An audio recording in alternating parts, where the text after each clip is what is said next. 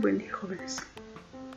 Hoy veremos el tema la Escuela de Frankfurt y sus aportaciones a la interdisciplina. Como ya hemos mencionado, la Escuela de Frankfurt estaba conformada por grupos de filósofos y otros pensadores de diferentes disciplinas que se inspiraron en las ideas de Max, Freud y Weber para desarrollar teorías críticas de la sociedad contemporánea. Uno de los principales representantes fue Adorno, Walter Benjamin, Hockenheim, Marcus y Habermas. Ellos fueron los principales que destacan en sus aportaciones a la teoría desde el punto de vista histórico la escuela de Frankfurt dio origen a un modelo de investigación interdisciplinar aplicado al estudio de los fenómenos sociales y políticos.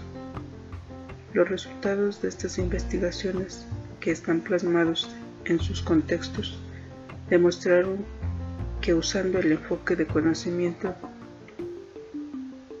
transversal se concentraba en los fenómenos a analizar. Se podía alcanzar un nuevo tipo de conocimiento, capaz de explicar los fenómenos sociales y políticos de la sociedad integral.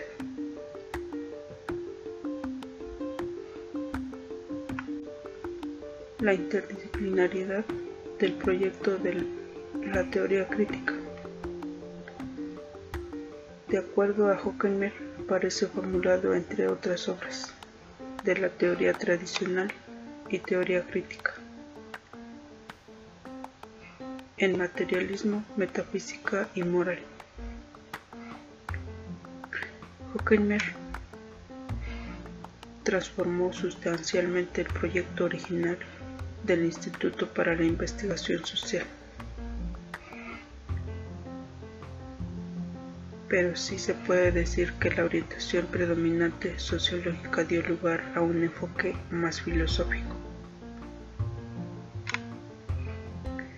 En esta interdisciplinariedad se concentrará en tres disciplinas fundamentales que podrán verse complementadas por otras secundarias. Una de ellas es la sociología, la economía y el psicoanálisis. Para esta clase vas a desarrollar la actividad número 2, que es describir las aportaciones más relevantes de la interdisciplina en la Escuela de Frankfurt. Esta actividad la encuentras en tu cuadernillo en la página 34.